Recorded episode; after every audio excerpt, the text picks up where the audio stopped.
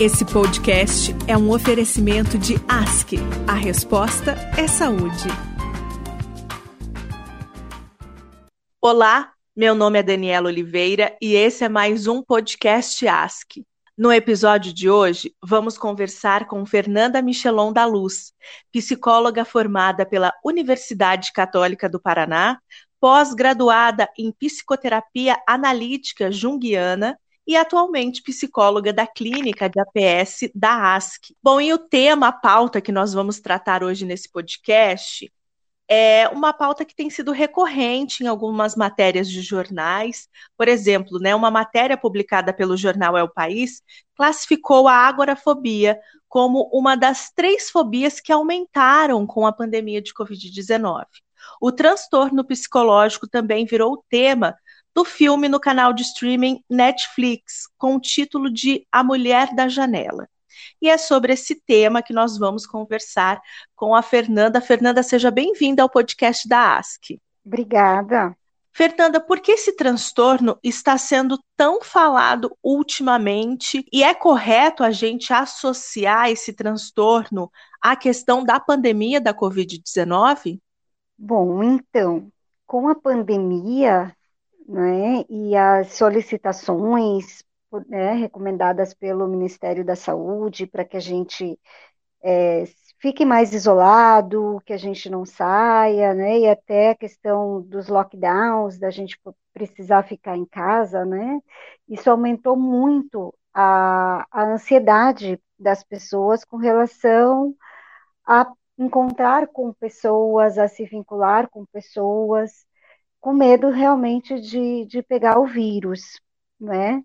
Mas eu penso que seria importante aqui a gente é, diferenciar um pouquinho o que, que é a síndrome do pânico, o que, que é a agorafobia, o que, que são as, síndrome, né, os sintomas de ansiedade, porque a agorafobia, por definição, né, na verdade, ela não é o medo de encontrar pessoas para não contrair o vírus, mas é um medo de sair, passar mal por algum problema físico e não ter é, esse apoio, essa ajuda, o medo de, de não ter esse, esse apoio, esse, essa assistência médica que a pessoa possa vir a precisar. Eu queria explicar um pouquinho, então, né, é, o que é agorafobia por definição. A pessoa ela tem medo de alguns lugares, por exemplo, de transporte público, onde tem muitas pessoas, que às vezes eu posso passar mal e quem é que vai me ajudar dentro de um ônibus, dentro de um avião, enfim. Se eu estiver dirigindo, eu posso passar mal e aí eu vou bater o carro. É, espaços abertos onde eu não conheça ninguém, e aí se eu desmaiar, se eu tiver um infarto, se eu tiver um AVC, quem é que vai me socorrer? Às vezes locais fechados, ah, se pegar fogo, se eu passar mal, como é que eu saio daqui? Eu não tenho como sair, não é? E muitas pessoas que eu não conheço, tipo shows, festas. Então a pessoa ela tem medo de sair sozinha. E os medos mais comuns que a pessoa tem é, de, dos sintomas que ela pode vir a ter né, são os pânicos, é, o, o, medo, né, um, sintoma de pânico, mas né, de, de, que alguma coisa vai acontecer e que eu vai ficar doente. Um vômito, muitas pessoas têm essa questão de passar mal por conta da ansiedade, ela mexe muito no problema digestivo. Então a pessoa ela pode ter é, vômito, diarreia, incontinência urinária, então ela tem medo de de repente estar num lugar público e não ter um banheiro para poder ir, ela tem medo de estar num lugar público e passar mal, né, de cair, então são esses os problemas mais comuns. Então a pessoa ela passa a não sair com medo de não ter essa ajuda, medo de passar vergonha. Então ela só começa a sair se ela tiver um acompanhante, se ela tiver uma ajuda. O que acontece é que por essas solicitações a gente fica mais em casa, a pessoa ela acaba é, intensificando os sintomas para quem já tem essa predisposição. É, então, quem já tinha essa predisposição aos sintomas de ansiedade, a sintomas de pânico, e a própria agorafobia como comorbidade da síndrome do pânico, eu quero explicar um pouquinho depois o que é comorbidade, isso acaba se intensificando. Então a pessoa acaba dentro dessa situação se sentindo mais confortável em casa e usa, né, acaba usando esses fatores externos como uma defesa para que realmente ela explique por que, que ela não quer sair. É, até porque a vergonha está dentro desse processo, né? Então, se eu tenho vergonha, se, ah, não, é por causa do, né, da pandemia que eu não estou saindo, mas no fundo, no fundo, são esses outros medos. Quer dizer, mesmo que a pessoa não tenha, aparentemente, é, nenhum problema físico, que ela não vá, talvez, em uma situação normal, desenvolver ali um vômito ou uma diarreia, mas ela já na sua mente, na sua cabeça, ela acha que aquilo pode vir a acontecer e ela não vai ter apoio, não vai ter ajuda. A gente pode Sim. dizer assim? Para explicar um pouquinho melhor isso, né, eu queria entender um pouquinho assim, o que, que é a ansiedade? A ansiedade, normalmente, ela está vinculada a um medo. Medo daquilo que pode vir a acontecer, medo de uma situação estressora, medo de alguma situação que me ponha em ameaça, né? E a gente precisa do medo. O medo é um sentimento, é uma emoção muito importante para nossa defesa. Então, assim, se eu vou atravessar uma rua e eu não tenho medo de atravessar a rua, provavelmente em algum momento eu vou ser atropelada, porque eu não vou olhar para o carro, eu não vou me preocupar se está vindo moto, se eu vou me acidentar. Então, eu simplesmente atravesso. Então, é importante a gente entender o medo como um mecanismo de defesa das nossas emoções, como uma defesa. É, porém, o que acontece é que, como a gente vai vivendo situações ao longo da nossa vida, da nossa história de vida, a gente vai é, tendo medo de algumas situações, talvez, que a gente já passou anteriormente. Então, por exemplo, se eu sofri um assalto, na, em uma praça, sei lá, na Praça 15, vamos supor. É, se eu sofri um assalto na Praça 15, é, eu não consigo mais ir nessa praça, porque toda vez que eu vou a essa praça, o meu cérebro entende que eu estou em perigo. Então, Sim. só de falar na praça já me aciona esse sentimento, né, de medo, de ansiedade, frente a uma coisa que eu já vivi e que pode vir a acontecer de novo. Então, o nosso cérebro, às vezes, ele acaba, as nossas memórias, né? Então, ela acaba memorizando, às vezes, conscientemente, no caso de um assalto, ou às vezes até inconsciente. Às vezes a gente passou por uma coisa e não lembra, e mas o nosso corpo lembra. Então, toda vez que a gente se expõe a determinadas situações, a gente sente esse medo, a gente sente essa ansiedade. E aí a nossa tendência é se proteger e evitar.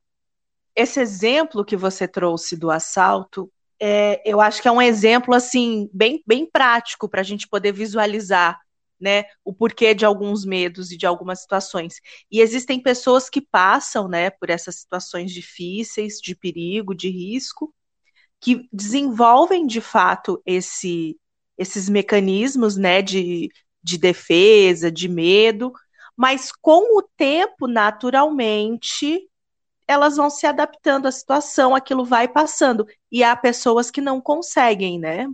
Com o tempo, aquilo não não ameniza, aquela angústia, aquele medo, aquela sensação de insegurança não ameniza, ela só se potencializa, né? Exatamente. E aí que a gente começa a entender a diferença da ansiedade natural e que nos defende e que nos protege, da ansiedade que nos paralisa.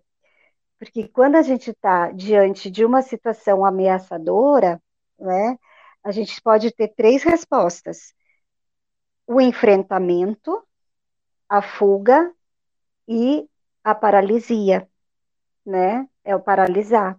E é esse paralisar que a gente precisa é, trabalhar, né?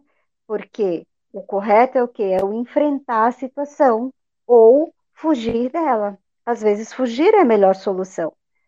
Se eu sei que naquele lugar à noite costuma ter muito assalto, é importante que eu entenda que sim e que eu não vá a esse lugar. Eu estou fugindo, estou, mas é saudável para mim fugir naquele momento. Enfrentar, às vezes, por exemplo, uma criança que tem medo de dormir no escuro. Esse é um processo que precisa ser enfrentado. Eu já até estou entrando aqui nas técnicas de enfrentamento, né? Já estou acelerando aqui o processo, mas assim, só para a gente entender, depois eu quero explicar melhor essa questão, mas a gente vai ter que ir aos pouquinhos trabalhando com essa criança, por exemplo, dela entender que não vai ter problema ela dormir no escuro, que ela está segura naquela situação.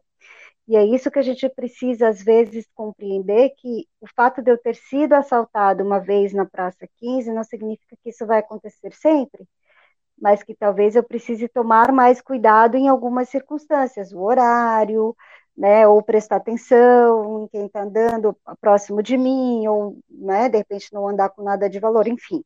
Aí a gente vai encontrar estratégias de enfrentamento dessas situações, né? Assim como, por exemplo, é, a pessoa que tem uma crise de ansiedade, agora vamos falar de algo mais é, sutil, assim, né? Por exemplo, ah, eu estou no meio da rua e eu começo a ter palpitação, e aí eu começo a achar que eu estou tendo uma síndrome, né, um, um infarto, ou que eu vou ter um AVC, e aí o que, que a gente precisa fazer? Vai ao médico, faz alguns exames, e aí vai lá e os exames e você não tem nada. Então a gente precisa começar a entender né? Bom, fisicamente eu não tenho nada. Então eu preciso compreender quais são os fatores que estão fazendo com que eu me sinta assim. E aí a gente vai pensar em fatores sociais, em fatores psicológicos, né, em fatores de história de vida, como a gente estava falando. Às vezes eu via minha mãe ter um infarto, às vezes eu perdi uma pessoa muito importante que teve um AVC, né? E, ou eu passei mal alguma vez em um lugar e eu não tive ajuda, às vezes lá na infância, né? Eu fiz xixi na calça na escola, na frente dos coleguinhas, e às vezes isso para mim no futuro me traz. Então, assim, tem tantas coisas por trás envolvidas, né? Eu ouvi um, um colega meu, um psiquiatra, falando, né? Nós somos como um quebra-cabeça. Então, são várias pecinhas que a gente vai buscando né, no nosso processo até que a gente forme é, o quebra-cabeça completo. Então, a gente não pode determinar é isso, é aquilo, é um fato, é um outro. Né? A gente tem várias pecinhas para precisar encaixar. Então, são multifatores, né? São muitas situações, muitas circunstâncias. E no caso da agorafobia, quais são os sintomas mais específicos que a pessoa sente? Então, ela fica com medo de sair na rua, né? De sair sozinho. Por exemplo, é, não vou citar nomes, obviamente, né? Por questões éticas, mas eu tive um paciente com agorafobia e ele tinha medo, isso antes da pandemia, inclusive, né? Ele tinha medo, ele ficava muito ansioso para sair com os amigos, por exemplo, para ir numa festa, para ir num encontro, para ir num jantar porque ele tinha medo de passar mal do estômago, né, e ter um processo de diarreia, de ficar enjoado, de vomitar, e ele tinha vergonha de ir ao banheiro próximo dos amigos, por exemplo. Entende? Esse é um sintoma clássico de agorafobia. Né? Então, é o medo de você passar mal em um ambiente onde você não se sente confortável ou não se sente seguro. É, eu vou dar um pequeno spoiler aqui, as pessoas me perdoem. Mas uma das cenas do, do filme, A Mulher na Janela, que ela fala que tem esse transtorno, né? Ela diz uhum. que uma uhum. das técnicas para ela poder sair, que ela está trabalhando ali com o psicólogo dela, é ela sair com um guarda-chuva. Quer dizer, quando ela se sente insegura, ela arma o guarda-chuva quase que como uma capa de proteção, né? Por ela hum. estar na rua. É, qual é o tratamento? Esse, esse apoio de objetos, isso faz parte, sim, do tratamento? Ou a gente pode falar que ali é um pouco mais de ficção, que faz parte ali do roteiro do filme? Não, não é ficção, né? Faz parte mesmo de um processo, porque assim, no caso dela, eu não assisti o filme ainda, depois até vou assistir, mas pelo que você está falando, no caso dela, o guarda-chuva é um objeto que faz com que ela se sinta mais segura, né? Pode ser um guarda-chuva, pode ser uma pessoa que saia com ela, pode ser uma roupa que ela use, pode ser um colarzinho que ela, né, que a pessoa tenha como um amuleto, que ela sente que aquilo vai dar sorte. Tudo que ela encontrar que faz com que a pessoa se sinta mais segura para poder fazer o enfrentamento das situações, é fantástico. É, pode ser uma peça de roupa, pode ser uma meia, pode ser um, um penteado, enfim, o que a pessoa sentir, e isso ela vai descobrir dentro do processo de psicoterapia. Né? É, muitas pessoas acham que essas questões dos transtornos de ansiedade, a própria agorafobia, é a gente se trata com medicação. E sim, muitas vezes ela pode se fazer necessária, mas não existe uma medicação que tire o nosso medo. Existe uma medicação que nos ajuda a lidar ou com sintomas depressivos ou com sintomas de ansiedade, que vai fazer com que a gente se sinta mais confortável para enfrentar as situações. Né? Então, aí a gente já chega nas técnicas de enfrentamento, né? Então, o que, que a gente faz? A gente, apesar de eu não ser da, da linha comportamental, mas eu acho que essa é uma técnica muito importante que eles usam, é a dessensibilização sistemática. Então, se eu tenho medo de sair, de ir ao supermercado, por exemplo, bom, então essa semana eu vou sair, vou levar o lixo ali na frente da minha casa. Na próxima semana, eu já vou dar uma volta na minha rua na outra semana eu já dou uma volta na quadra até que eu consiga chegar às três quadras onde fica o supermercado, por exemplo, entende? Sim. E aí eu posso ir usando isso. Ah, eu me sinto mais segura quando eu tô, sei lá. E aí você pode buscar várias coisas onde você se sente segura. E aí dentro do, do processo de psicoterapia você vai encontrar isso. Você vai encontrar esse recurso, porque eles são diferentes para cada um. E, Fernanda, uhum. qual é a diferença entre a agorafobia e a síndrome do pânico? A síndrome do pânico, quais são os sintomas da síndrome do pânico, né? Então, ela dá palpitação, a respiração, ela é aumentada, aumenta a frequência respiratória, gerando uma falta de ar. Você fica com aquela sensação de um mal súbito, de que realmente você vai ter um infarto, a sensação é de que você está tendo um infarto. E a agorafobia, elas são esses medos de sair, então é mais uma ansiedade. E a síndrome do pânico é mais esse súbito extremo, entende? Essa é a diferença entre elas.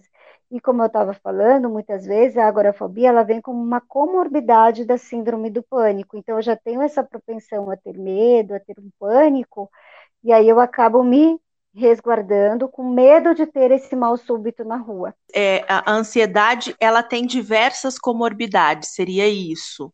Ou isso, não? De, mais ou menos, assim, ah. isso. Dentro dos, do, é, como a gente estava falando das pecinhas do quebra-cabeça, né, é, os sintomas é, psiquiátricos, psicológicos, né, dentro da, da saúde mental, eles, na verdade, eles não vêm sozinhos. Então, às vezes, a pessoa ela não tem só depressão, ela tem sintomas de depressão, mas ela também acompanha como comorbidade sintomas de ansiedade, ou ela tem um transtorno de ansiedade e vem como comorbidade uma agorafobia, né, uma fobia social. Então, assim, são, às vezes são vários sintomas associados e que estão dentro de características de transtornos diferentes.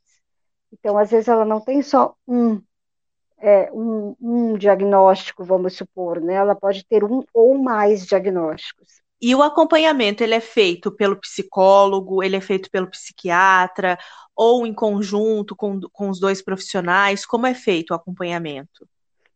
Essa é uma excelente pergunta. Eu até queria aproveitar para esclarecer né, a, as diferenças, né? Como é que eu entendo o ser humano? A gente é um ser biopsicossócio-espiritual. O que, que significa isso? A gente tem uma parte biológica, né, fisiológica, que ela é tratada com um médico, é, com uma boa alimentação, com atividade física. Então, tudo que se refere ao nosso bio, ao nosso corpo, a gente precisa cuidar deles, né? E quando necessário, a gente vai até o médico, no caso da saúde mental, ao psiquiatra, né? A parte psicológica, que tem a ver com a nossa memória, cognição, nossos sentimentos, nossas emoções, né? A parte social, que são as nossas relações, relações de trabalho, relações com as pessoas, relações de família. Então, essa parte psicológica e social a gente cuida dentro do processo de psicoterapia. E a parte espiritual, que independente da minha orientação, se eu vou para a igreja evangélica, se eu vou para a católica, se eu vou surfar e eu entendo que isso é minha religião, se eu faço meditação, não importa. Mas essa parte espiritual também é muito importante. Então, a gente é um compilado dessas coisas. Então, para o tratamento dessas questões da ansiedade, a gente precisa estar tá buscando todo tipo de avaliação e ajuda, né? Então, é, como eu estava falando mais cedo, é, a medicação ela não vai tratar o meu medo específico, ela não vai me tirar o medo, mas ela vai trabalhar a minha ansiedade, ela vai trabalhar a minha comorbidade para que eu possa buscar essas estratégias de enfrentamento dentro da psicoterapia, né, dentro do tratamento com o psicólogo.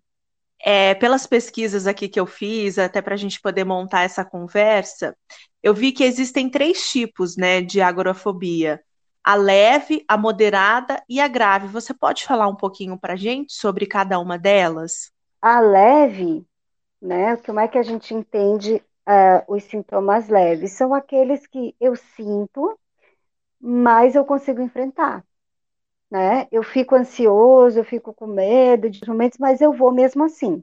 Então, eu tenho esses, esses sintomas, ele me gera ansiedade, me geram esses medos, mas eu consigo enfrentar, consigo ir. A moderada é quando ele já me limita em algumas funções sociais. Então, eu tenho medo, me gera ansiedade, em algumas situações eu acabo enfrentando e outras não. Outras situações eu acabo ah, hoje eu não vou, prefiro não ir, vou ficar, né, como aquele caso daquele paciente que eu estava falando, né, no caso dele era moderado, então tinha vezes que ele enfrentava, tinha vezes que não, tinha vezes que ele ia, tinha vezes que não, então era essa situação, e a grave é quando a pessoa realmente ela não consegue nem abrir a porta de casa, basicamente, ela não consegue realmente sair de casa, né, onde os sintomas eles estão bem instalados e aí precisa realmente é, de uma intervenção mais, mais abrupta, né? No caso de realmente ir logo para um, um psiquiatra, para iniciar o uso de medicação, uma terapia, né? Às vezes até duas vezes na semana é necessário. Então, seria uma intervenção mais, mais assídua, assim, né? Vamos dizer. E existe um tempo ali, um momento em que a gente possa é, até assim deixar como alerta olha, chegou aqui num ponto que é necessário você procurar uma ajuda, né? Uma ajuda médica, uma ajuda psicológica para você é, não chegar a, ao caso grave, né? Qual uhum. é o uhum. maior sinal para essa pessoa de que a partir dali já é importante que ela procure uma ajuda psicológica? Então, Dani, a partir do momento em que eu percebo que eu estou tendo algum prejuízo social, poxa, isso está me gerando muita ansiedade, eu não consigo sair, isso aqui já me impediu de fazer algumas coisas, já é um super sinal de busca de ajuda. Para quem quer buscar ajuda, está se percebendo nessa situação, esse é o momento. Mas eu gosto muito de falar sobre a questão da prevenção, se eu percebo já nesses casos leves que eu já me sinto ansioso em determinadas situações, por que não buscar ajuda antecipadamente para não precisar de repente, né, um uso de medicação, para não precisar gerar um sofrimento tão grande para mim, para os meus familiares, para as pessoas que estão perto de mim. É porque a gente tem muito hábito ainda, a gente vive ainda numa cultura muito do, do do tratamento, do curativo, né? E eu acho que a gente precisa começar a aderir à cultura da prevenção, né? Porque hoje a gente vive num mundo de muita ansiedade, muito ansiogênico. Então, onde tudo é para agora, onde tudo é já, as redes sociais, né? A gente manda um WhatsApp hoje, agora para você, se você não me responde, eu já fico ansiosa, já fico nervosa, por que não me respondeu, por que, que isso, por que, que aquilo. Então, as respostas no mundo hoje estão tão rápidas, tão corridas, e a gente não tem mais esse tempo para pensar, para respirar, para dar tempo ao tempo às coisas. Então, a gente precisa parar para pensar que às vezes a gente não resolve as coisas de uma forma rápida, que a prevenção é o melhor caminho, a prevenção é o melhor remédio, né? Então, todos nós temos questões para serem trabalhadas, para serem resolvidas, seja questões de família, de trabalho, de relacionamento, enfim. E quando a gente faz psicoterapia, quando a gente te, tira um tempinho da semana para gente, para fazer yoga, para fazer uma meditação, para dar uma caminhada na praia, para olhar um pouquinho para nós. Como é que foi minha semana? Como é que foi minha rotina? É muito importante. E isso gera um, um, um processo interno tão bom, tão saudável, para que a gente consiga lidar com as nossas ansiedades, com as nossas tristezas, com os nossos medos né? Então, é muito importante a gente trabalhar com a prevenção para que a gente não precise chegar nesse ponto, né? De uma ansiedade, de um medo extremo. Então, é muito importante esse trabalho de prevenção. E a consciência também, né? De procurar um profissional especializado. É, a gente tem muito dessa cultura de, ah, eu vou desabafar com um amigo, com um parente. E realmente o desabafo, né, essa questão da partilha, ela é muito importante.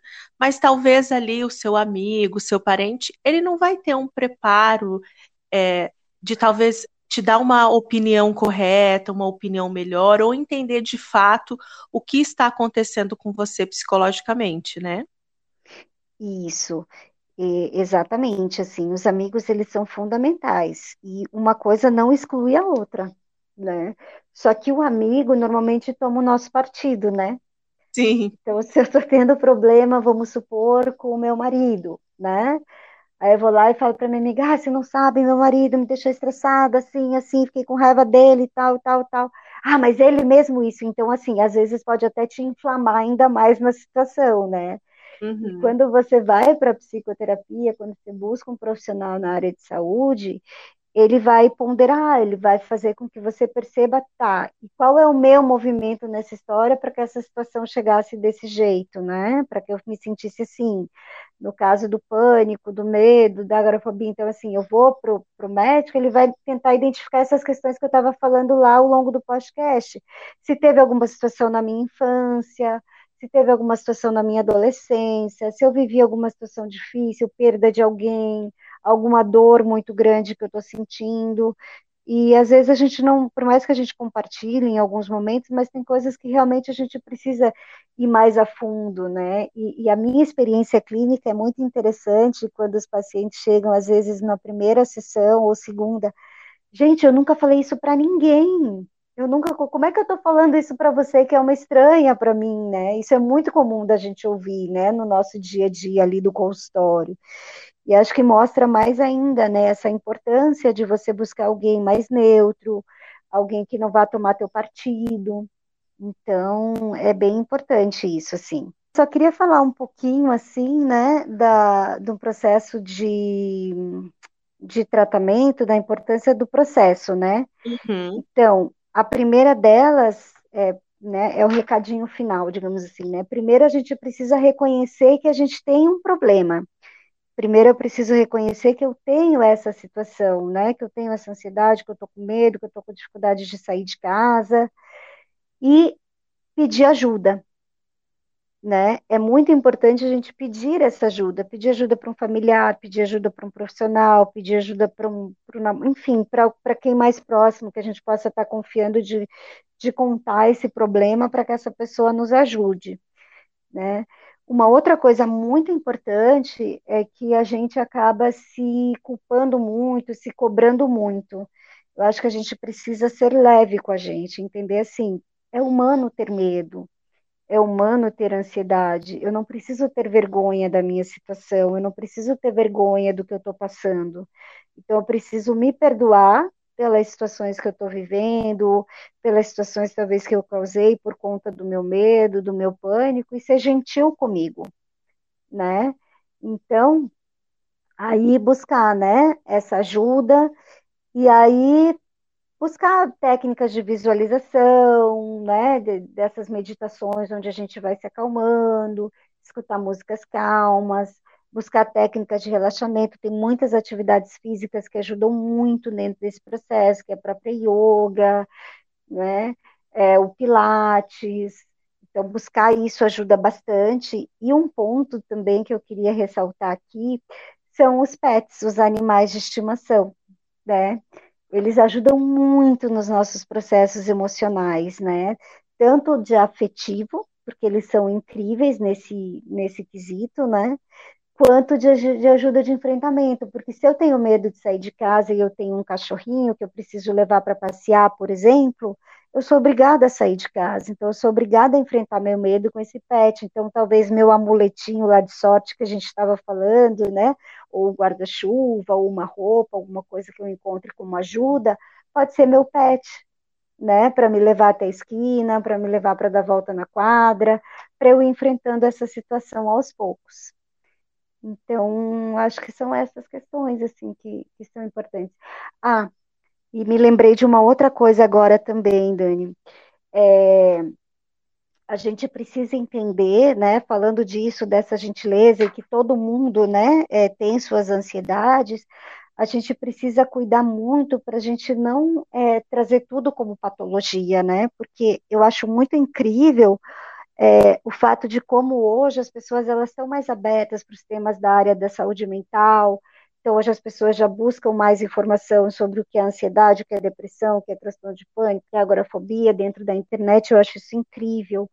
Mas a gente precisa tomar muito cuidado para a gente não se autodiagnosticar sem ir a um profissional. Porque senão a gente vai acabar se, é, eu digo assim, né, se patologizando demais né? Quando na verdade uma das características para a gente é, definir como um transtorno são a prevalência desses sintomas de seis meses para cima, né? Com mais de seis meses da permanência dos sintomas. Então, ah, eu perdi um parente, estou com depressão. Não, você perdeu um parente, você está triste.